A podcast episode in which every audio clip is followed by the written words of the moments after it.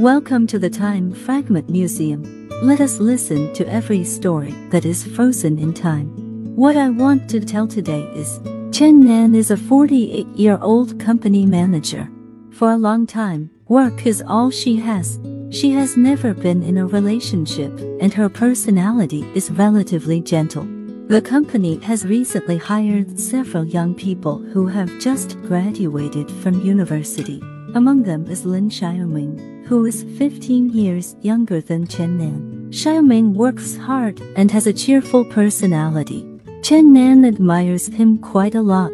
They often eat together, and when they look at each other, he will give Chen Nan a sweet smile. Chen Nan gradually feels that his heart beats faster when he is with him, and his face will turn red unconsciously. Chen Nan knew that this feeling was very dangerous. Xiao Ming was so much younger than her. It was impossible for them to be together. But she couldn't control herself. She went to chat with him every day, joked with him, and looked at his smiling face. Xiao Ming also became more and more gentle and considerate towards Chen Nan. And Chen Nan felt that he might feel the same way. One night, when Xiao Ming sent Chen Nan home, he suddenly confessed to her at the door of Chen Nan's house, saying that he thought Chen Nan was the most special woman he had ever met. Chen Nan was at a loss. She knew this feeling was wrong, but she couldn't refuse Xiao Ming's sincerity. Chen Nan agreed to try it out with him. Friends and relatives were against their relationship, but looking at Xiao Ming's sincere eyes, Chen Nan knew that this was the most correct choice in her life. Three years later, with the blessings of family and friends, they finally entered the wedding ceremony. Life after marriage is very happy. Xiao Ming is still caring for Chen Nan meticulously. But the good times didn't last long. Xiao Ming encountered a car accident on a business trip, and the rescue failed and passed away. Chen Nan lost her most beloved person and fell into deep grief. Chen Nan faced the empty house alone, and there were traces of Xiao Ming's existence everywhere. She knew that Xiao Ming wanted her to be happy, but the pain of losing Xiao Ming almost overwhelmed her. Life is busy, but Chen Nan's heart is blank. A few years later, Chen Nan worked hard to get out of the grief. But the warm love that Xiao Ming brought to her remained in her heart forever.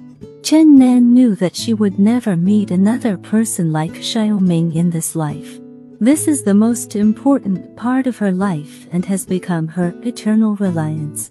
Chen Nan recorded their stories and dedicated them to those colleagues who laughed at them. She hopes that through this story, people will understand that true love does not need to be measured by age. Many years later, Chen Nan has gradually aged.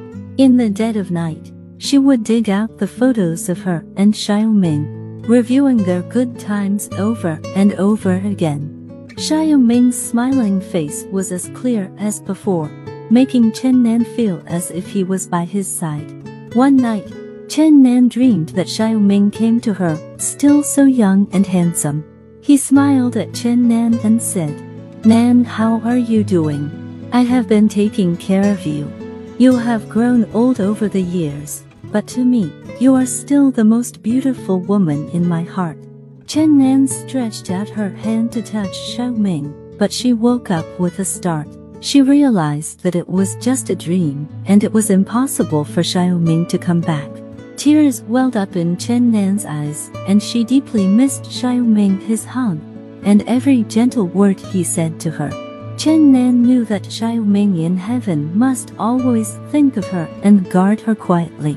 The love between them, spanning life and death, has become the eternal memory of rhythm.